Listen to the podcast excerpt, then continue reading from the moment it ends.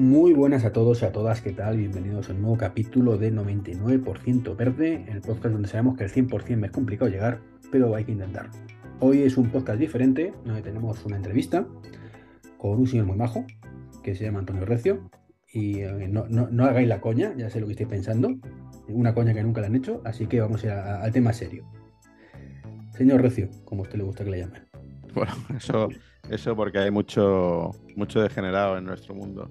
Mucho, hay mucho degenerado. Eso de señor Recio no sé quién me lo puso. Creo que fue Sergio. Creo que fue Sergio. Pero, pero bueno, al final se ha pegado eso y, me hace viejo, pero soy joven, ¿eh? Bueno, tú eres de mi quinta, si no recuerdo mal. Sí, sí, sí. Yo soy. Yo estoy en casi 46. O sea que. camino, camino. Estamos ahí, estamos ahí. Parecido. Bueno, lo primero, vamos a hablar de temas eléctricos, como bien. Este, en este podcast. Muy bien. ¿Y tú a qué te dedicas? Pues mira, yo llevo como 20 años o veintitantos años en ese sector, precisamente. Aunque todo el mundo me relaciona con, con, lo que hacemos por los podcasts y, tal, ¿no? No sé si, si, tu audiencia de aquí de 99% verde será eh, vinculada a otros podcasts, pero bueno, siempre me vinculan a otras cosas. Pero bueno, yo tengo una, ingeniería pequeñita, un despacho de ingeniería, nos dedicamos a eso, a, la ingeniería. Concretamente mi especialización es eléctrica, además. O sea, em, llevo toda la vida tratando el tema eléctrico. Y... vamos a grabar un podcast hablando de electricidad con alguien que sabe electricidad. Hostia, tío, no va a ser bueno, que sabe, que sabe. Intentamos, intentamos. Mi especialidad dentro de la parte eléctrica, además, es tengo varias especialidades a lo largo de todos estos años y, bueno, pues son la, baja tensión como, como, general o como generalista, y después estoy especializado en alta tensión eh, y también especializado en, renovables. O sea que eh, soy, soy carne fresca para ti hoy. Renovables, eso que también critican mucho. Como esto es imposible, nunca se podrá alcanzar el 100%. Eh, arriba el carbón. Bueno, mira, eh, yo tengo una anécdota.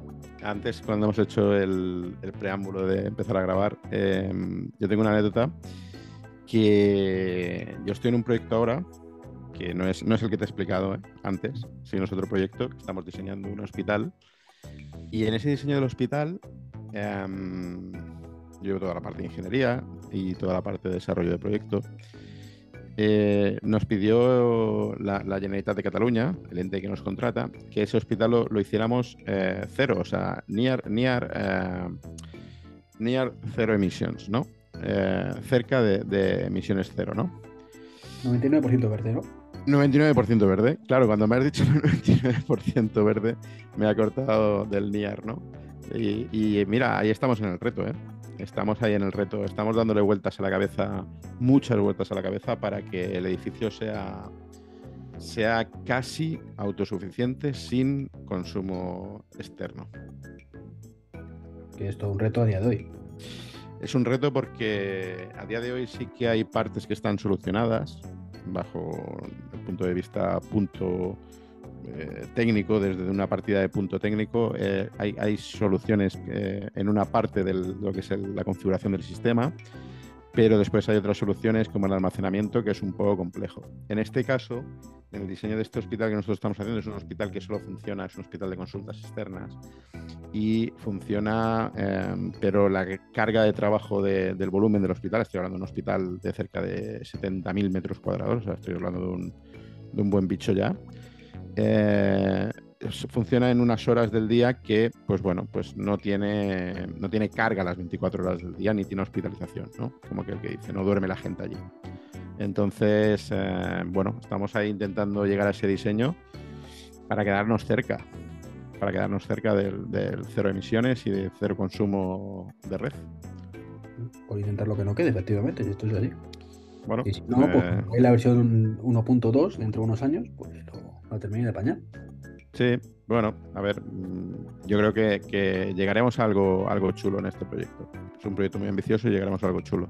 No, la verdad es que, es que mola. A mí a, priori me mola. Es cierto que tiene truco, ¿no? Tú mismo lo has dicho, de por la noche no va a haber mucha carga de trabajo y, eso facilita mucho, entre comillas, el objetivo, ¿no? Porque si fuera un hospital 24 por 7. Bueno, la tecnología, la tecnología hoy en día existe. Lo que pasa es que una cosa es que exista la tecnología y la tecnología funciona, y otra cosa es que los costes de esa tecnología sean rentables a día de hoy. Al final todos los proyectos se, mueven por una palabra mágica, que, es eh, una palabra inglesa, una palabra anglosajona, que es el ROI, ¿no? que traducido al castellano significa el retorno de la inversión, ¿no? Y entonces, pues esa palabra es una espada de Damocles para los que diseñamos o para los que ejecutamos, porque, porque bueno, tú puedes diseñar, pero si no entran en costes, no te dejan avanzar, ¿no? Entonces, claro, la parte de producción hoy en día eh, está muy evolucionada. De hecho, llevamos una progresión de evolución en la parte de producción, por ejemplo, fotovoltaica. Llevamos una evolución en último año que es brutal. Yo la, estoy viviendo en un proyecto que estoy haciendo por toda España, un proyecto muy ambicioso de una multinacional que no diremos nombres, ¿eh? que aquí cuando hacemos otro tipo de podcast decimos nombres, aquí me cortan la cabeza, ¿vale? Eh, o, me llevan a la cárcel, porque los, los, los, los NDA o los contratos de confidencialidad los firmo yo, entonces no quiero ir a la cárcel, Joan. Eh, pero... No te quieres autoenviar a la cárcel, ¿no? No, no me quiero autoenviar, dejando grabado algo. Pero sí que es verdad que la parte de producción, o sea, la parte de generación, digamos, eh, los módulos fotovoltaicos, los inversores, los sistemas de, captación, los sistemas de, seguimiento, los sistemas de anclajes, o sea, todo ha evolucionado muy rápido. Y, la parte de almacenamiento, pues no acaba de cuadrar, no acaba de, de despegar, ¿no? Entonces, lo que es producir, pues hoy en día producimos, yo creo que muy bien, y la evolución es muy rápida. Para que te hagas una idea, las placas tipo que estábamos poniendo hace un año, estábamos entre 350, 400, 450 vatios pico de, por placa, ¿vale? Y ya nos parecía una, barbaridad. Yo me acuerdo en, la feria de Genera. Eran 100. Claro, claro, por eso, por eso te digo. Pero fíjate, fíjate, hace tres años eran 100, ¿vale? Hace tres años, tres años algo, eran 100. El año pasado eran eso, entre 300, 400, 400 y algo. Y eh, hoy en día estamos en lo, normal, lo que yo estoy instalando hoy, hoy, que tengo gente trabajando por España instalando, compañeros y, gente de otras empresas trabajando con nosotros, eh, estamos instalando 545, entre 545 y 600 vatios pico. En la dimensión de esa placa ha crecido un poco, pero la relación de crecimiento de la dimensión de la placa no justifica, eh, o sea, a favor, ¿eh? o sea, no, no, no perjudica el, aumento de potencia. O sea, hemos crecido de una placa que hacía 2, metros por 1 de media a una placa que hace 2 metros 27 por 1,14 de media. ¿Vale? Antes la placa hacía un grosor de, de 30 milímetros y ahora hace un grosor de 35 milímetros. ¿no? Y claro, estamos hablando de 100 150 vatios pico más cada placa en la misma superficie. ¿eh? O sea, yo creo que la evolución, la evolución es brutal, ¿no? Aparte que... que, Antonio, que donde antes ponías 10 placas, ahora con 3 lo tienes cubierto. Bueno, fíjate una cosa, fíjate una cosa. Yo inicié un, proyecto, este que te comento de por toda España, iniciamos el proyecto y tenemos un, que antes de conectar ahora contigo, antes de empezar a grabar, estoy trabajando, te he dicho, estoy aquí trabajando y tal, ¿no? Eh, eh, tenemos un software, una app que hemos, que hemos creado no, porque es una base, pero hemos mm, rediseñado una app, ¿vale? Que funciona en cualquier plataforma, eh, en la cual mm, marcamos los paneles, marcamos muchas cosas, ¿no? De cada centro donde vamos a trabajar, pero marcamos los paneles que tenemos que instalar, ¿no? Y hay una fase del proyecto que son instalaciones de baja, bajo consumo, ¿vale? Eh, entre 1 y 5 kilovatios, ¿vale? La instalación, ¿vale?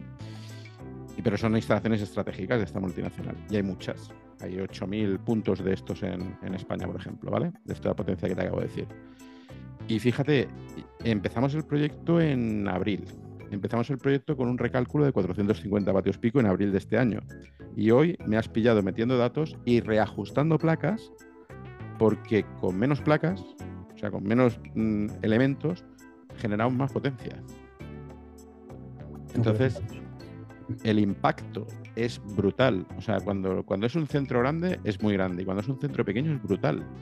Sea, porque la diferencia de poner una placa o dos placas en lo que es la estructura, los vientos, los cálculos de carga de vientos, o sea, los lastres, o sea, es brutal, ¿eh? Es increíble, ¿eh? Sí, la verdad es que, te digo, yo soy. Bueno, tú lo sabes porque estoy en conversación la hemos tenido tú y yo privado, que, que estoy como loco a ver si consigo que la comunidad ponga placas, por lo menos, un poco más allá de las que. de cumplir la normativa esta para que te den el. creo que el energético, el- la etiqueta F, creo que era, la G, ¿no? una de estas que te dan. Eh, y me comentaste tú además, eh, espérate un poco, dice que, la, está todavía la cosa a puntito caramelo, ¿no? Algo así me comentaste, ¿no? Que, que no era el momento todavía, pero que estábamos cerca. ¿De qué? ¿De la potencia o de la, o de la... De- del momento de, de empezar a ponerlo en comunidades en plan bien. Bueno, nosotros ya estamos poniendo en comunidades. Lo que pasa es que en comunidades tenemos todavía. mm, En comunidades, eh, en casas, en sitios aislados es, es No, no, en ¿eh? comunidades de vecinos está. Pero en comunidades eh, todavía rige la, la ley de propiedad horizontal y propiedad vertical, todo este tema de comunidades y de, y de acuerdos y tal, y es un poco complejo todavía, es un poco complejo. Pero yo creo que eso evolucionará, evolucionará porque es, es- de recibo. Lo que pasa es que, fíjate que hace... La, fotovoltaica en España estamos claro que estamos en un punto súper óptimo de producción, ¿vale? Estamos en una latitud, eh, en, una- en una- en un posicionamiento en el, en el globo que, que la incidencia del sol es, es buenísima, ¿no? O sea, tanto en, bueno, buenísima dependiendo de la orientación, ¿eh? ¿vale? A la que sitúes las placas. Pero, pero nuestro alcimut está muy, muy bien situado, ¿vale? O sea, respecto- península. nosotros, perdón. Exacto. Nosotros respecto al azimut, eh, hacia, hacia la orientación del azimut de 180 grados, que es la sur, ¿vale? Que es la mejor, la más óptima de producción, eh, estamos muy bien situados. Para que te hagas una idea, la diferencia geográfica, no lo recuerdo de memoria, pero creo que entre Barcelona y Cádiz, ¿vale? En esa diagonal, eh, piensa que la diferencia de gradiente de orientación de las placas eh, va de 32 a 35 grados, o sea, tienes una diferencia de 3 grados para, para enco- encontrar la mejor incidencia de irradiación, ¿no? Entonces, eh, eso, hace unos años atrás, ahora voy a hacer un comentario político, perdóname, Iván, hace unos años atrás un partido político pegó un decretazo del, del decretazo del sol, ¿no? Y era que, que salieron muchas startups, muchas empresas jóvenes, muchas empresas con ganas, mucha inversión extranjera, mucha inversión propia, ¿no? Eh, interior, eh, para todo el tema fotovoltaico. Vino ese partido político, tampoco vamos a decir cuál, no vaya a ser que nos metan en, en la cárcel a ti y a mí también, y pegó el, el decretazo del sol, ¿no? Pegó Un ahí un, Más un allá hachazo. político uno u otro, el que toma decisión es lumbreras. pe- pegó, pegó un hachazo, entonces, pues, hostia, pues jodió el invento, lo ha jodido, ha jodido el invento durante ocho años, bien buenos, ocho, ocho, nueve años bien buenos. Y después hubo el cambio normativo, ¿no? El cambio normativo que sobre todo eh, ese decretazo fue un decretazo para proteger a a las eléctricas y eh, al final mm, la evolución, ¿no? Como decía Bob Marley en Redemption Song, ¿no? La evolución no la puedes parar, ¿no? O sea, entonces al final la evolución técnica eh, o tecnológica se ha comido a, la parte política o a los intereses de unos cuantos, ¿vale? En, pro de, de- de que esa evolución continúe, ¿no?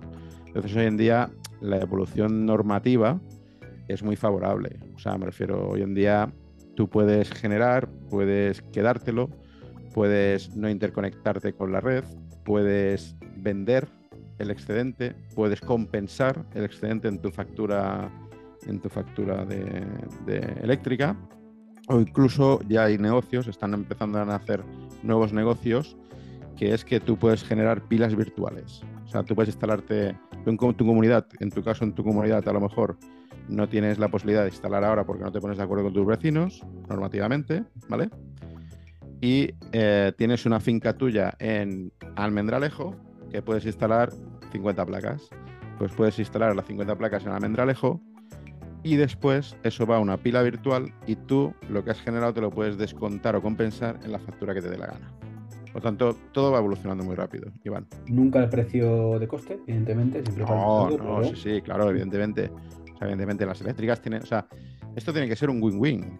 O sea, la, la- la- la filosofía de cualquier empresa es, o de cualquier empresario es siempre tiene que ser una mente de win-win. Si va a ser una mente de, de- de ganar solo tú, sea el lado que sea, no funciona esta, No, esta está claro, sociedad. claro. Entonces, está claro que el tema panel solar, que por cierto, haciendo memoria, la conversación que tuve contigo fue en temas de paneles en la fachada, no arriba. Sí. En la fachada. Sí. He ido cuando me dijiste estaba la cosa todavía un poquito verde. Sí, eso es uno de los puntos que para el edificio que te he dicho antes estamos nosotros estudiando ahora. Eh, ya existen, eh, está evolucionando también mucho, está evolucionando mucho. Eh, está evolucionando hacia dos vías, ¿no? Hacia la vía de paneles, que es lo que tú comentabas, Ujú. en posición vertical, que claro, ahí las incidencias del sol y, los, y las posiciones pues van muy limitadas porque a menos que tengas tu casa sea el Guggenheim que va haciendo curvas, ¿vale? Eh, normalmente pues las, los edificios convencionales tienen eh, entre dos, tres y a lo sumo cuatro fachadas, ¿no? Ya son edificios muy grandes, si son colaterales tienen dos, bueno, depende, ¿no?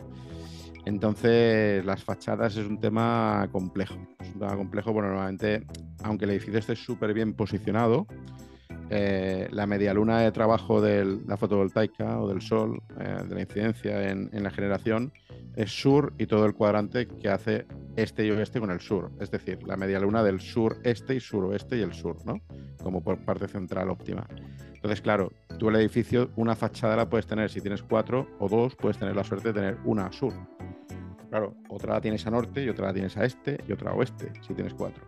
Por, por narices, ¿vale? Eh, con algunos matices de, de posicionamiento. ¿no? Fotografía básica, ¿no?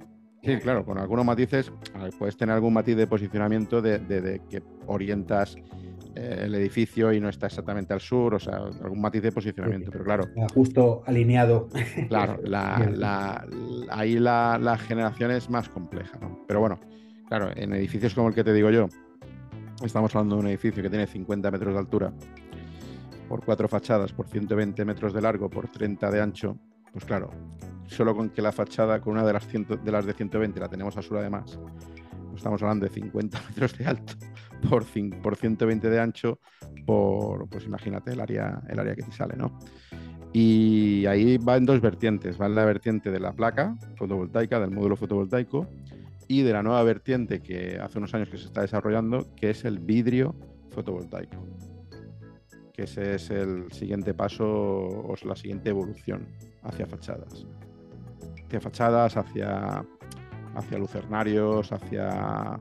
Suelo eh, también, ¿no? hacia suelos intermedios, sí, sí, hacia suelos que comparten plantas pero le incide el sol. Sí, sí, es el siguiente, la siguiente evolución. De hecho, hay una de las empresas punteras, punteras, punteras a nivel mundial, punteras, ¿eh? que ha hecho proyectos súper emblemáticos, está aquí en Ávila. O sea, tenemos, tenemos el know-how y, y- y las empresas. Y fíjate, pero como no es americana, no la conoce nadie. Pues ha hecho, pues mira, no es americana, pero ha hecho multitud de proyectos en Estados Unidos, en Arabia Saudita, en China, o sea, No, no, pero sí, sí, sí, sí, sí, En España, quieras que no, aunque es cierto que, que para ciertas cosas somos muy perros y tenemos la fama que tenemos, pero hay un potencial brutal, tío.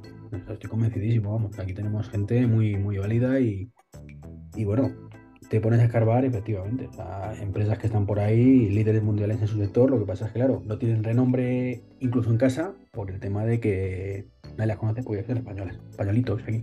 Bueno, porque tenemos un concepto. El otro día tenía una conversación con. No me acuerdo si era cliente, proveedor o amigo, porque puede, puede ser las tres cosas. ¿eh? Y a la vez, a. Y, y- y a la vez, y bilateralmente. Y tenía la. No me acuerdo de qué iba la conversación, pero. Ah, no, no. Era, era un- uno de los arquitectos compañeros en el proyecto del, del hospital.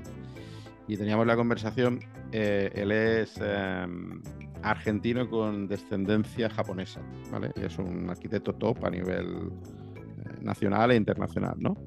Y eh, tenía la conversación y yo decía, le decía, es que aquí el, el- el sobresalir, ¿no? O el, o el- o el- conocimiento o el, o el- el que una persona destaque, aquí se castiga en este país. O sea, es increíble. Sí. Aquí, la- aquí la- aquí las grandes empresas, las grandes o sea, donde en otros países, sobre todo más que americanos, que es otra historia, pero países de Alemania hacia arriba, nórdicos, el, el- el conocimiento y la- el sobresalir de, de- de- de alguien o la excelencia de alguien se premia, aquí se castiga. Yo es algo increíble. Y, si encima mm, haces un intento y fracasas, te, te terminan de hundir. En vez de decir, coño, has intentado de puta madre, vamos a ver la siguiente sale bien. Aquí, aquí es al revés. Este, te lo merecías. ¿Para qué te metes?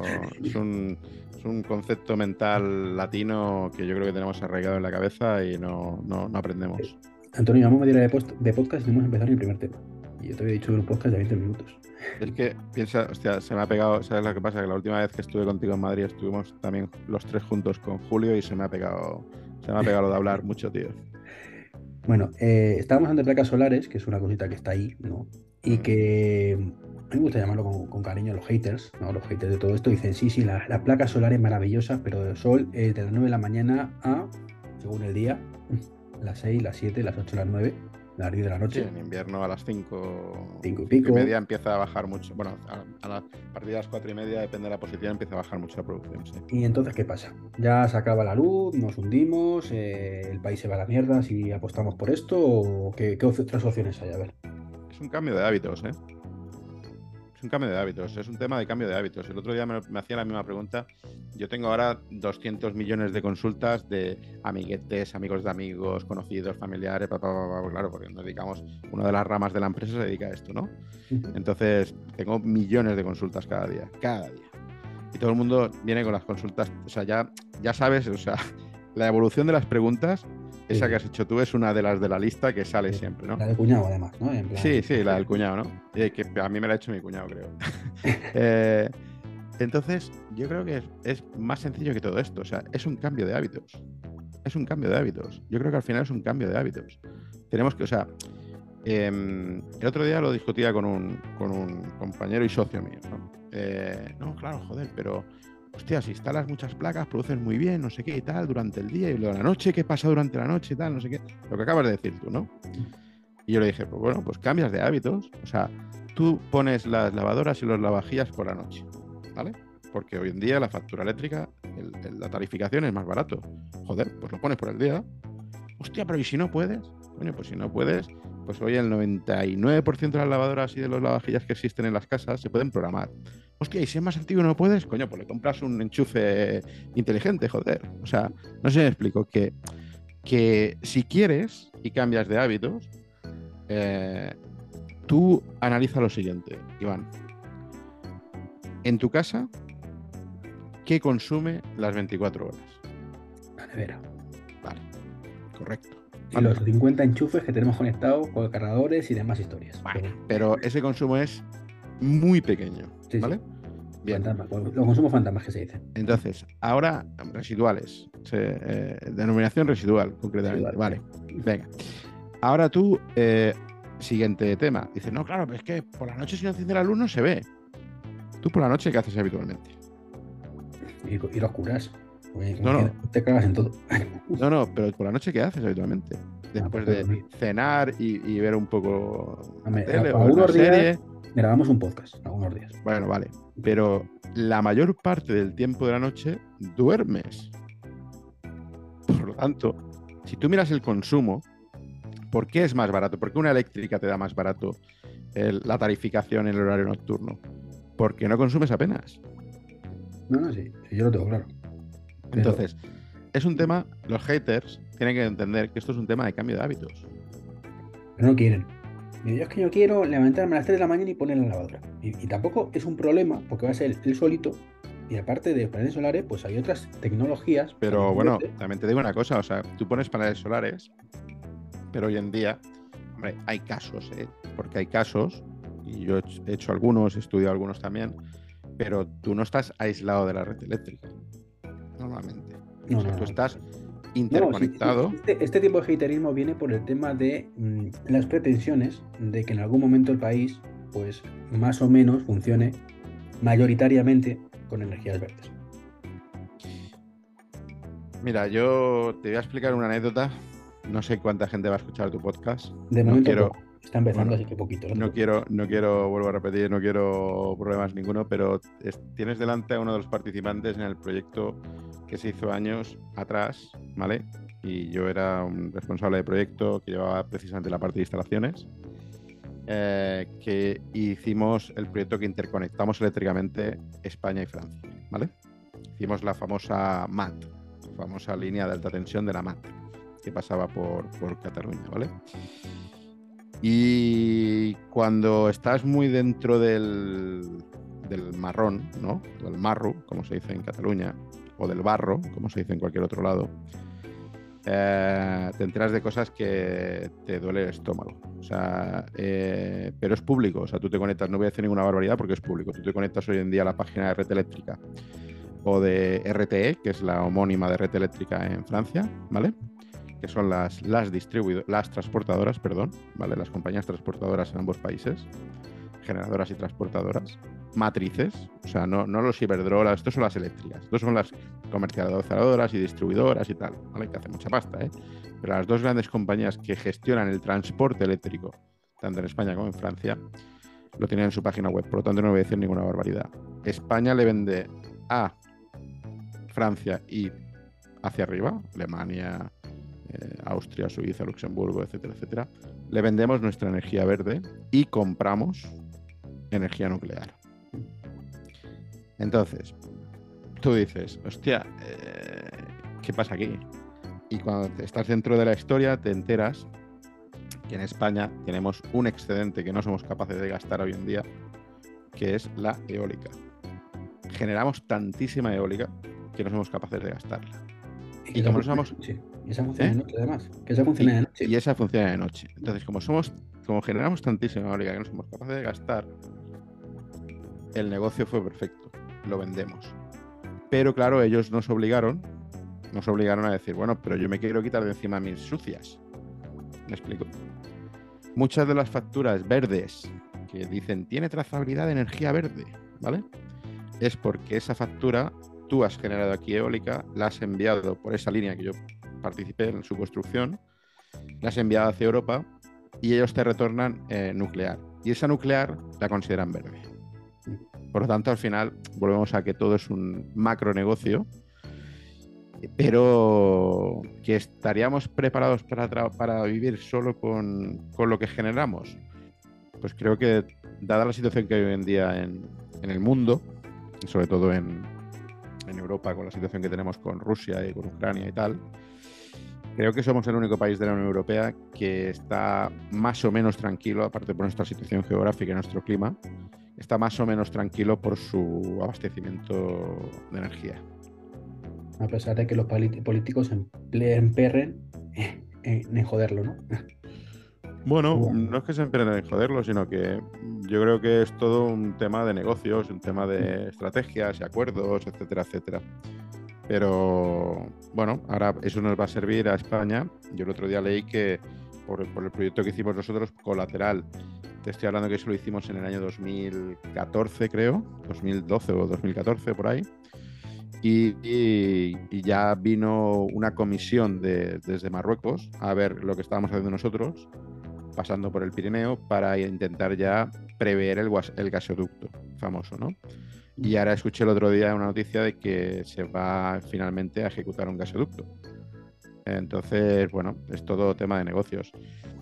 Pensando en, sin pensar en negocios, sin, pensar en políticos, yo creo que hay muchas opciones de que, de que tú puedas autoabastecerte mucha parte del día y, no depender de las eléctricas ni depender de energías sucias ni del carbón, ¿vale? Aunque cuando yo he dicho lo de la nuclear, también estás delante de una persona que opina que dentro de, los que, de las energías que utilizan residuos, sean fósiles o no fósiles, pero que utilizan residuos, eh, como el carbón en un caso o como los residuos nucleares en otro, creo que la nuclear es la más limpia y segura. ¿eh? A ver, la, nuclear es totalmente limpia y el único problema es el residuo, que mientras esté controlado no pasa nada. Exacto.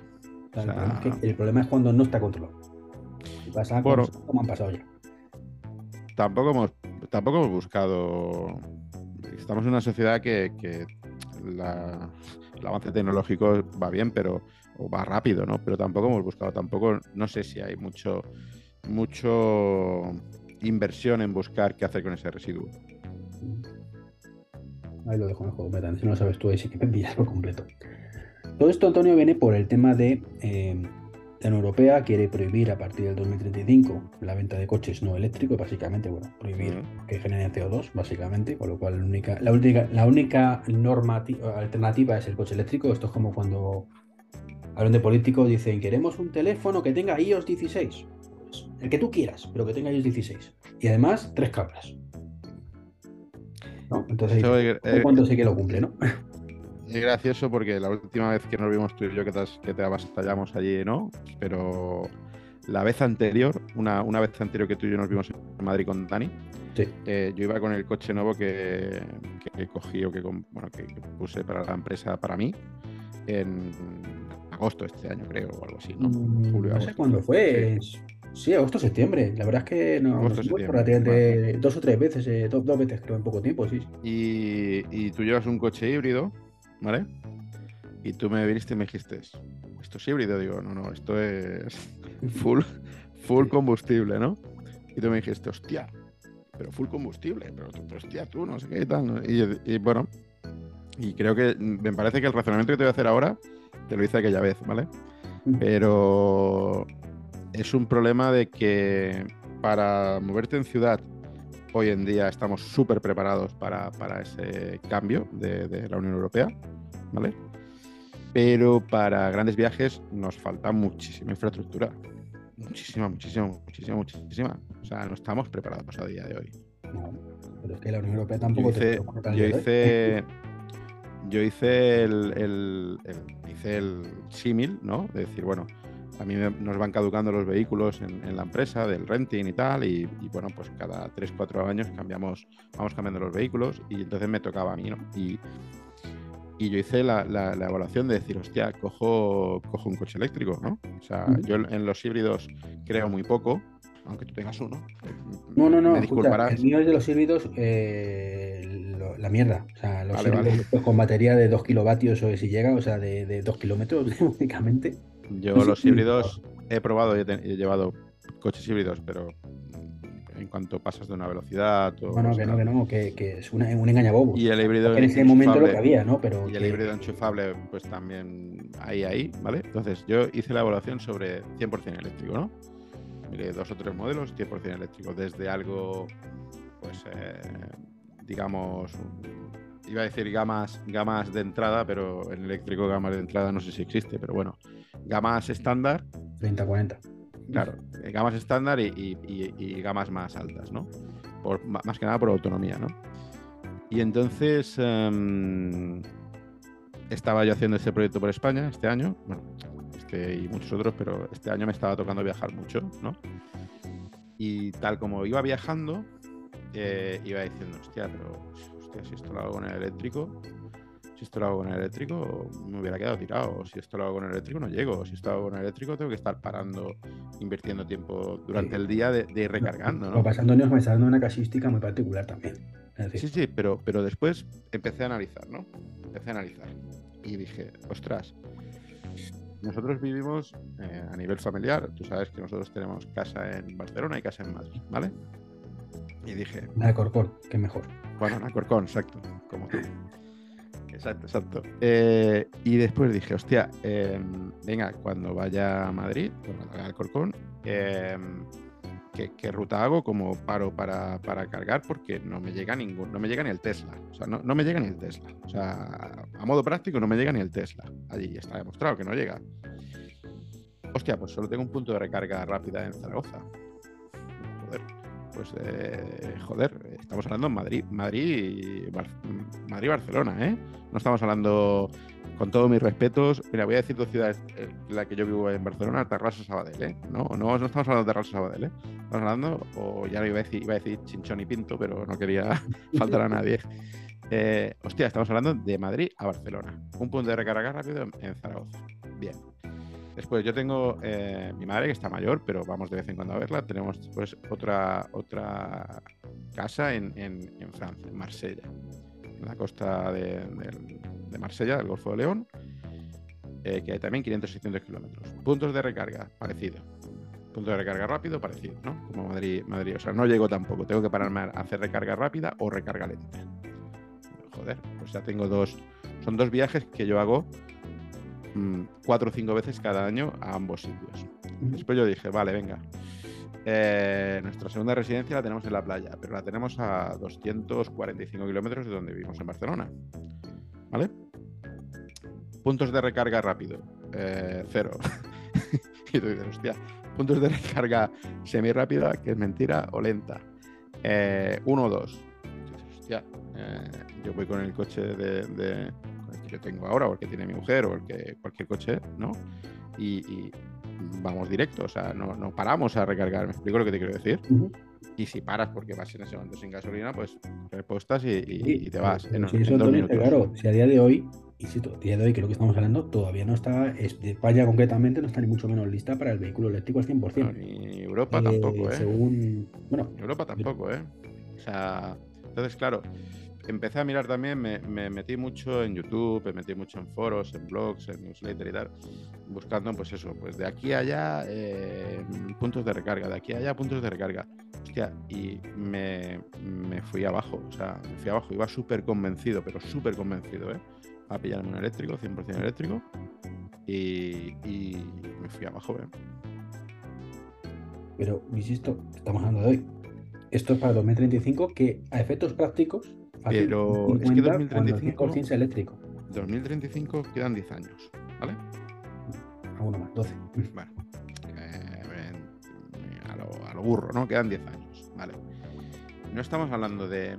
O sea, no estamos hablando de una transformación fácil, ¿eh?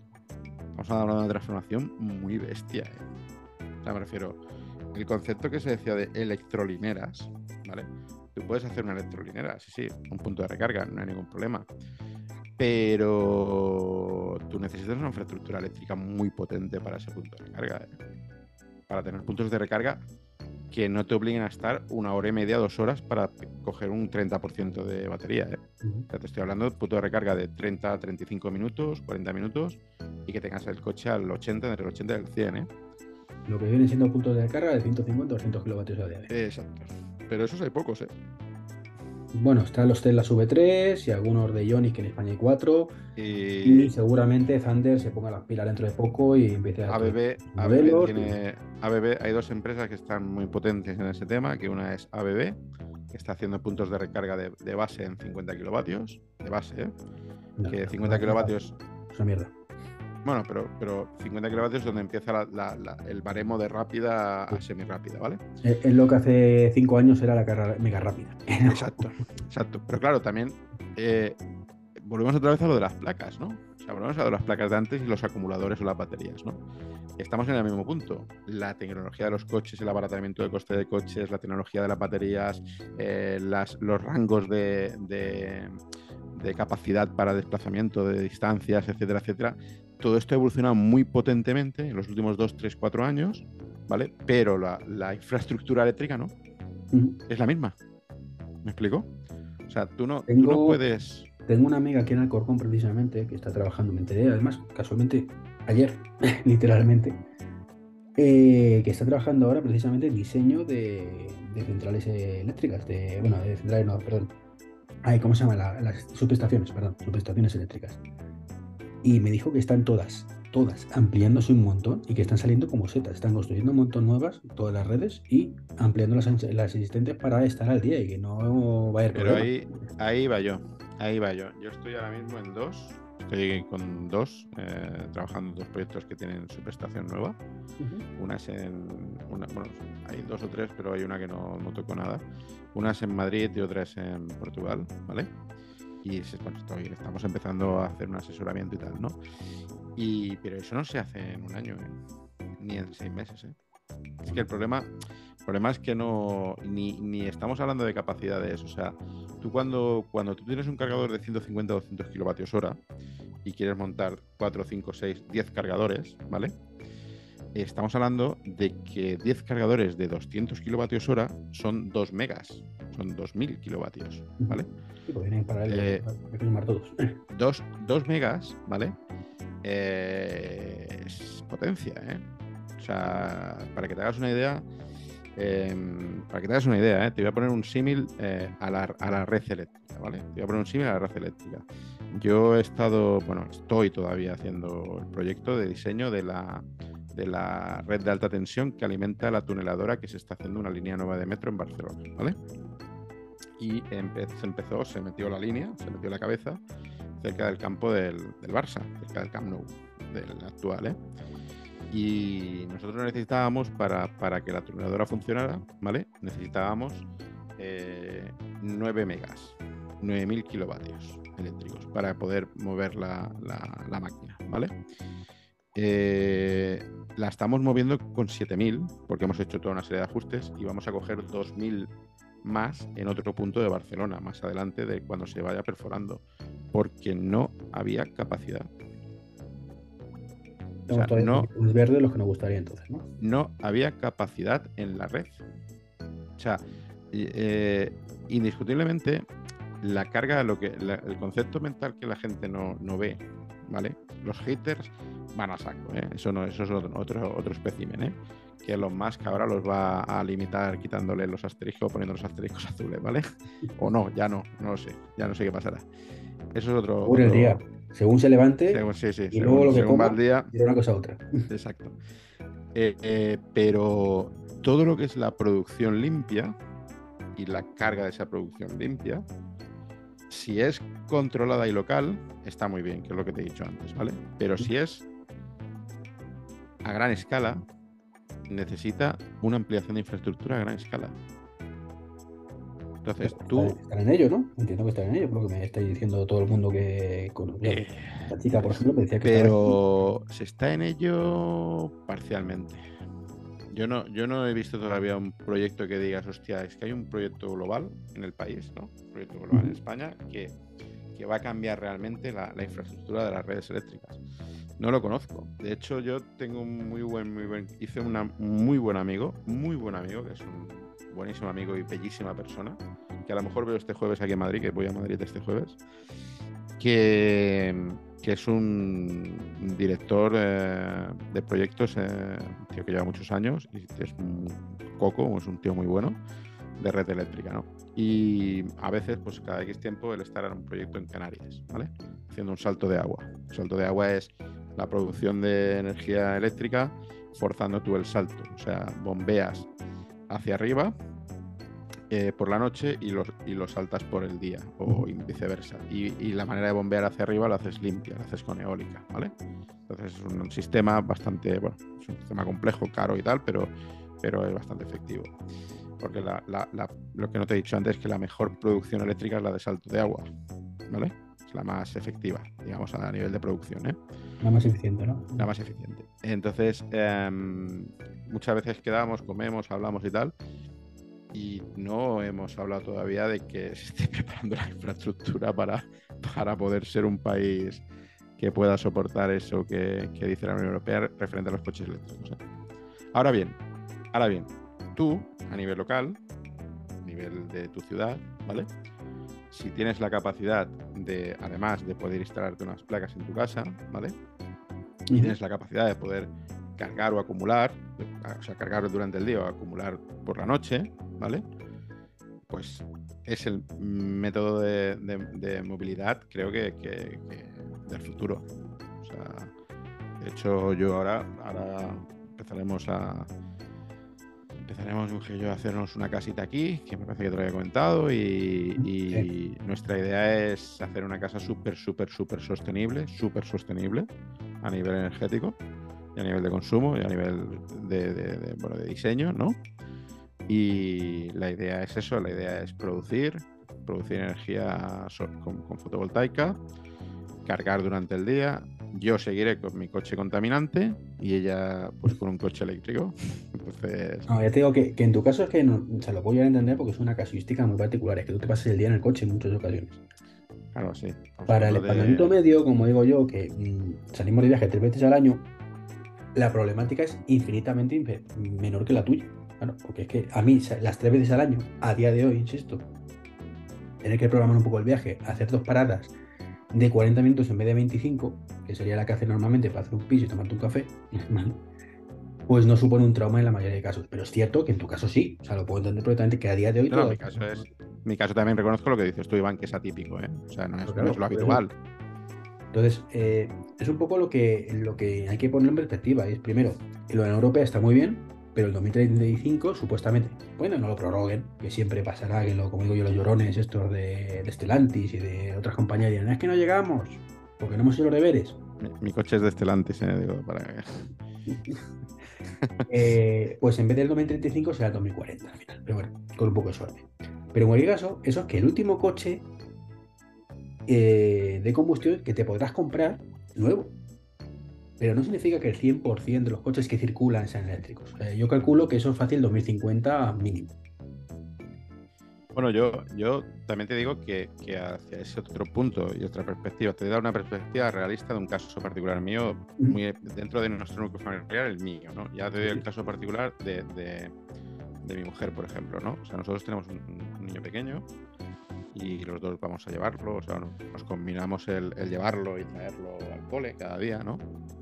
Y nos movemos, eh, cuando yo estoy en Barcelona, pues yo me muevo por, por Barcelona, por ejemplo, yo hoy, claro, yo hoy, por ejemplo, un día normal, como hoy, casi un día normal, he hecho Barcelona-Tarragona, Tarragona-Barcelona, Barcelona-Tarrasa, Tarrasa-Sabadell, Sabadell-Tarrasa, ¿no? Claro, quieras o no, pues eh, ya he pegado 350, 400 kilómetros, ¿no? O sea, 200 y pico, 300, ¿no? Claro, eso no es lo habitual, ¿no? Tengo un un amigo proveedor cliente que hace todos los días la ruta, todos los días hace la ruta Tarragona-Barcelona, Barcelona-Tarragona de normal para ir a la oficina. Tampoco es lo habitual, ¿vale? No es lo normal, ¿no? Pero en el caso de mi mujer, que pues que o tiene los proyectos, ella tiene, eh, eh, ella es la socia de la empresa nuestra, ¿eh? ella tiene los proyectos muy focalizados o aquí en el despacho en Tarrasa o tiene focalizado por la zona del área de Barcelona, cuando sale fuera, que también tiene fuera, ahora está yendo a Málaga de vez en cuando, pero eso ya es aves, aviones o lo que sea, ¿no? Pero la zona focalizada de aquí a Barcelona, un coche eléctrico que hay hoy en día en el mercado, pues hay opciones, hay opciones que están muy bien y muy bien de precio, muy bien de precio y son pequeñitos y movilidad ágil, movilidad fácil para aparcar, o sea, yo creo que hoy en día hay muchas opciones chulas que ya estamos en, cuando hice esta comparativa, esa, esa gama, ¿vale? Esa gama eh, que puede empezar en, y no te lo digo en broma, porque yo lo he, visto, puede empezar en 9, 10 mil euros, esa gama, ¿vale? Ya está entre dos. ¿Eh? Con ayudas, ayudas. Con ayudas, con ayudas, sí, sí, con ayudas. Em, pero bueno, sin puede estar en 13, 14, 15, no sé, ¿vale? Pero no sé qué modelo. O sea, lo único que he visto es el Dacia. El Dacia Spring, por ejemplo. Lo que es que ese. No sé, macho, yo no te lo recomiendo mucho por lo que he visto. Pero, pero me refiero que. La, el, eh, bueno, cada uno pues, puede llegar a. La, normativa de seguridad no de coña, o sea, tiene una estrella en el bueno, ah, pero entiéndeme lo que te quiero decir. Después hay, hay opciones a partir de 20, 25 mil euros también, que, bueno, que yo creo que son precios, claro. Si ponemos a comparar cuando yo me saqué el carnet de conducir hace veintitantos años y que y el primer coche que yo tuve que me costó un millón de pesetas en pesetas, nuevo, ¿vale?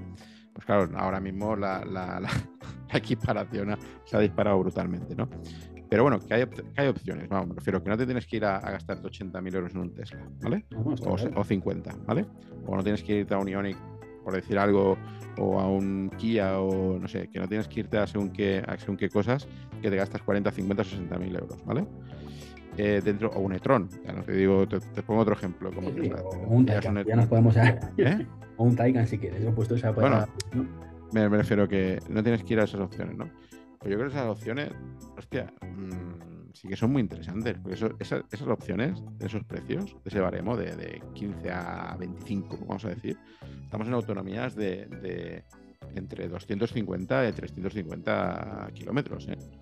Eh, para un uso cotidiano, cotidiano de ir a trabajar en tu misma ciudad o de ir a trabajar a una ciudad cerca, de ir a llevar a los niños al colegio, de recogerlos, de, ir a comprar, de ir a, no sé, para un uso cotidiano, pues a lo mejor una carga, una carga te puede dar la semana bien, bien, ¿eh? yo creo que ahí sí que son opciones muy interesantes. ¿eh? otra, otra de las de los debates de siempre y es mm, el típico hater se piensa que todos los coches eléctricos del mercado se ponen a cargar a las mismas horas. No, pero es que mm, eh, volvemos otra vez a lo del hater por, ser hater, ¿no? O sea, eh, claro, aquí la definición espero que esto no lo oiga, este podcast, o si lo oye, que lo, espero que lo oiga, ¿vale? Pero que si lo oye no me corte la cabeza en cuando nos veamos dentro de poco o dentro de mucho. Pero aquí el hater, digamos, el modelo de hater por antonomasia o automático, que sería Jesús, ¿no? Bueno, no está hablando Jesús, pero también, bueno, Jesús es muy negativo, sí. Jesús, es muy, eh, no, es muy pragmático, ¿no? Es muy pragmático, pero contra dos más, contra dos más rápido, dos más fácil, ¿no? O sea, claro. Pero eh, bueno, es esto suerte ¿eh? con eso. Suerte con eso. Suerte con eso, suerte con eso. Claro, eh, pero el típico hater, hater, que yo te decía, no, no decía que Jesús fuera un hater, digo que Jesús te lleva muchas veces al contrario, tal, pero, pero te, te argumenta. Pero un hater que, que, que, que, te dice que no por decir que no, pues ya me dirás, yo no lo veo. Yo es que digo que, entiendo el punto de vista que me estás diciendo, que entiendo que la red todavía no está preparada, pero es lo que te decía al principio, entiendo que tampoco, tío, o sea, es cierto que me, me has dejado un poco preocupado con el tema de que todavía no parece que haya ningún plan a gran escala para prepararla. También es cierto que me estabas diciendo antes de que había un superávit de energía en España, con lo cual entiendo que también esa parte la tenemos de ventaja, entre comillas, ¿no? Tenemos un margen ahí pues para estar ahí tranquilos. Pero el superávit no significa que mm, superávit de lo que tú puedas producir no significa que tengas la, una infraestructura por debajo preparada para distribuirlo. Para repartirlo. Claro. Eh, son conceptos diferentes. O sea, el superávit te lo, te lo mueves por la red de transporte, pero después viene por debajo la red de distribución, la red de comercialización y, los puntos, los, receptores, ¿no? Eh, claro, tú en todo ese entramado de la distribución eléctrica o del transporte eléctrico en España, sí que tienes una infraestructura para el transporte suficientemente considerable y muy buena, ¿vale? Que nos, nos aporta energía a casi todos los puntos, o decir el 99,9% de los puntos del país. Y energía fiable y estable, ¿no? Todavía habrá algún punto que alguien escuchará esto y dirá, hostia, pues en el pueblo de mi, de mi tío, no sé qué, no llega bien. Pues sí, es posible, ¿no? Pero en España somos muy afortunados que es muy raro que haya apagones. Claro, claro. Por eso te digo. del día. bueno, puede haberlos, puede haber inclemencias meteorológicas, o puede haber eh, averías o tal, pero que pero que como tal creo que tenemos una red eléctrica muy, muy potente y muy solvente, ¿vale?